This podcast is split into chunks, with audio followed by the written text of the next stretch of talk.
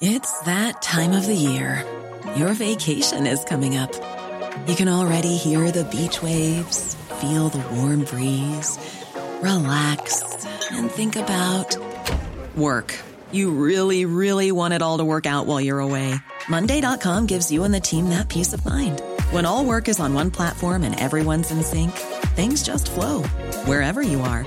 Tap the banner to go to Monday.com.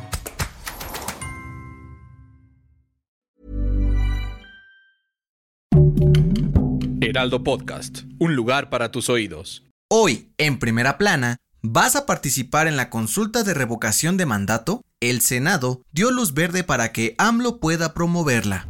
Esto es Primera Plana de El Heraldo de México. Este jueves, el Pleno del Senado de la República aprobó el decretazo del presidente Andrés Manuel López Obrador, el cual permitirá que cualquier servidor público pueda promocionar la consulta de revocación de mandato a pesar de la veda electoral. Aunque desde hace unas semanas el Tribunal Electoral dijo que el INE es la única entidad con el poder de hacer promoción de la consulta, el presidente la mencionó en las mañaneras invitando a la gente a participar. En este sentido, la aprobación del nuevo decreto significa que cualquier funcionario, incluido el presidente, no podrán ser sancionados por el INE por la difusión de propaganda a favor o en contra de la consulta. Cabe recordar que la consulta de revocación de mandato se llevará a cabo el próximo 10 de abril y se le preguntará a los ciudadanos si AMLO debe continuar o no como presidente de México. Senadores del PRI y el PAN aseguraron que el decretazo viola la Constitución por lo que acudirán a la Suprema Corte de Justicia de la Nación para solicitar una suspensión y que no entre en vigor, pues también podría usarse para interferir en las elecciones estatales de este año. Con información de Misael Zavala.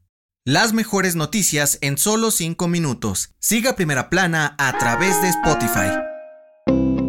En la conferencia mañanera de este jueves, la titular de la Secretaría de Seguridad y Protección Ciudadana, Rosa Isela Rodríguez, dio a conocer que el delito de homicidio doloso ha disminuido 26.4% en todo el país durante la administración de AMLO. Según la funcionaria, en febrero del 2018 se registró un promedio diario de 87 homicidios dolosos, mientras que el mismo mes de este año hubo 81 casos al día la cifra más baja en los últimos cinco años. Michoacán, Guanajuato, Baja California, Estado de México, Jalisco y Chihuahua concentran el 50% de los homicidios dolosos en el país, por lo que aseguró que fortalecerán la Estrategia Nacional de Seguridad en esos estados. Además, dijo que los índices de violencia se han mantenido a la baja durante los últimos nueve meses y que seguirán trabajando para pacificar al país con información de Francisco Nieto.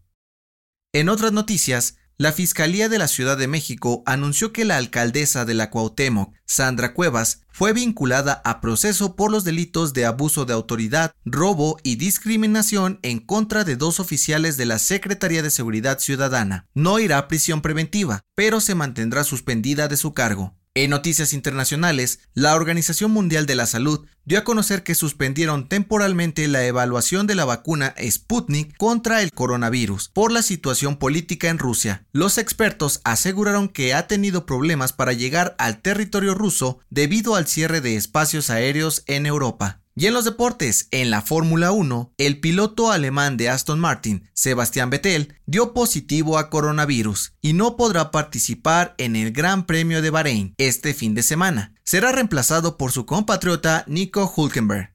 El dato que cambiará tu día.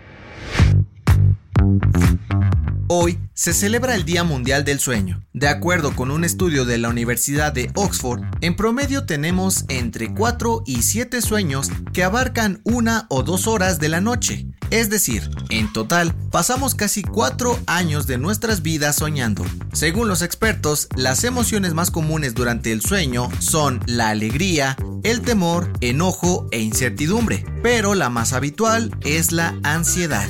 Yo soy José Mata y te espero en la próxima.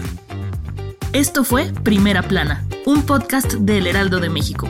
Encuentra nuestra primera plana en el periódico impreso, página web y ahora en podcast. Síguenos en Instagram y TikTok como El Heraldo Podcast y en Facebook, Twitter y YouTube como El Heraldo de México. Hasta mañana.